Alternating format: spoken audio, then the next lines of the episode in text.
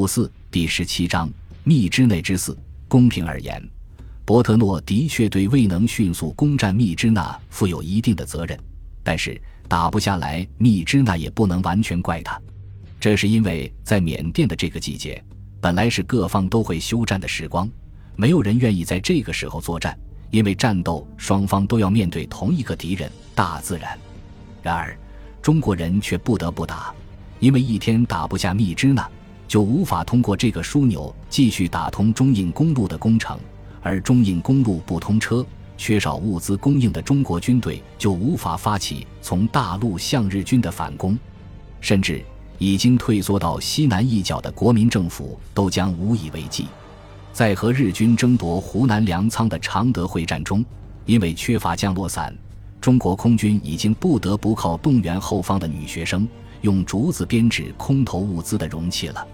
这个国家需要从远方运来的每一滴汽油、每一发子弹，那都会变成抗战的血液。对美国来说，这是能否把中国这个大国的力量发挥出来，减少美国青年流血的大问题。对中国来说，这更是生死之战。尽管蒋介石和史迪威在很多问题上势同水火。但在需要为中国打通一条国际通道的问题上，他们空前的一致。所以，尽管正值雨季，但在整个战线上，中国远征军从未停止过攻击。不过，在密支那的战斗明显遇到了障碍。日军在密支那的防守极有策略。敌军当时在密支那市区的配置，大部分利用民房和街头两侧构筑坚固掩体。重要的据点则用匍匐交通号连接，重兵器的位置都选定在十字路口、民房屋角和公路的进出口。炮兵大部移到江之东岸游动使用，阵地上只留少数守兵管制自动火器。另外埋伏一些狙击射手，其余的便在掩体内养精蓄锐，不到我军逼近阵地前沿，绝不轻易发射。这些战术都给我进攻部队带来极大困扰。参加密支那攻坚的第一百四十八团团长王大中回忆攻打密支那的战斗：我军在长约十五公里的正面火线上成了一个弓形，伊洛瓦底江恰似弓弦，把密支那的日军夹在大江和盟军弧形包围圈之内。战斗初期是在距城十里左右的小山头和村庄里进行，我军逐步前进，每天与敌军只能争夺三十米、五十米的阵地。因而敌我的伤亡阶级惨重。二十余日以后，敌军被迫放弃村落，改守距城六公里的丛林山地。在这段期间，敌军凭堡垒负隅顽抗，我军曾采用坑道作业的绝好战法，避免伤亡。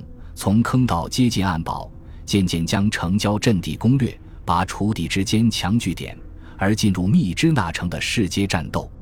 敌常利用夜幕掩护向我军偷袭，企图拖延时日以待增援。我空军和炮兵不分昼夜，向城区及伊洛瓦底江东岸轮番轰炸、扫射、炮击，室内建筑物大部被毁。敌后从事补给的船只和往返于宛茂公路间的汽车，也完全在我军的炮火射程制压之下。后来，敌又改向通往密支那公路的中途。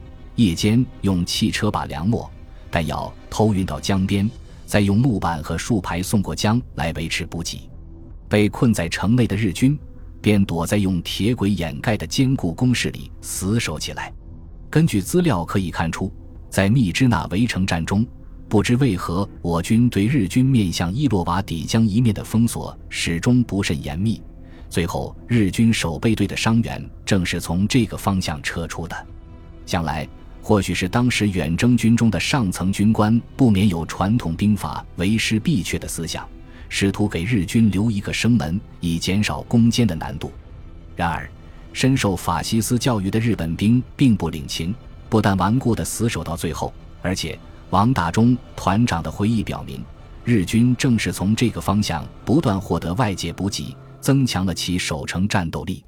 当年试图混在日军中突围而被俘的日军慰安妇供称，由于补给不绝，即便在中国军队攻城之时，日军守将丸山房安大佐也会到慰安妇所在的防空壕挑选美貌的陪妻淫乐，其表现实在是十分狂妄。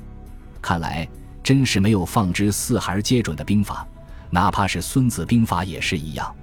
不过史迪威毕竟是一员宿将，经过视察，他很快弄清了密支那攻手中的问题，并一一加以解决。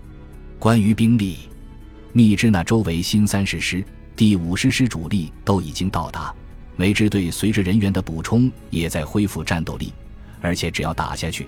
围攻密支那的中国军队只会越来越多，并不是大问题。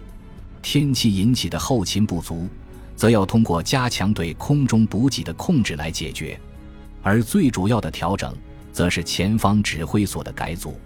经过两次改组，到七月初，密支那战场的主要指挥官已经换成了身负众望的中国远征军新一军军长郑洞国。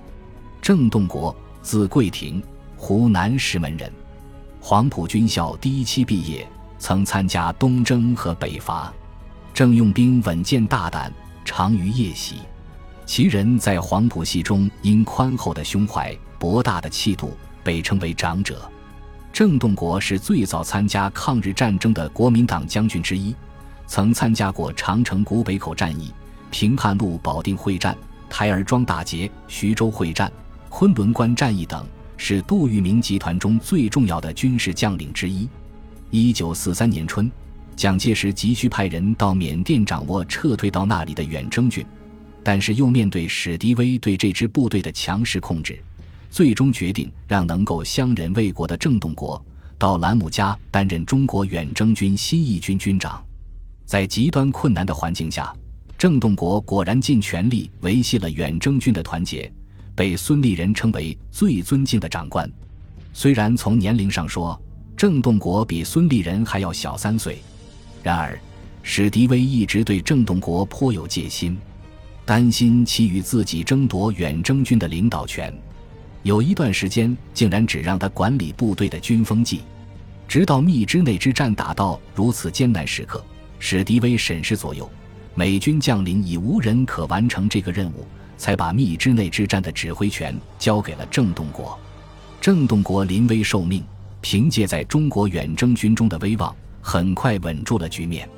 七月七日，经过调整的远征军再次对密支那日军发起全面攻击，血与火的战斗在整个密支那南郊和西郊全面爆发。最激烈的战斗发生在密支那火车站。在中国军队从南向北与日军一条马路一条马路争夺市区的同时，这个位于密支那西侧日军最大的据点却岿然不动。中国军队几次增兵，就是无法将其攻克。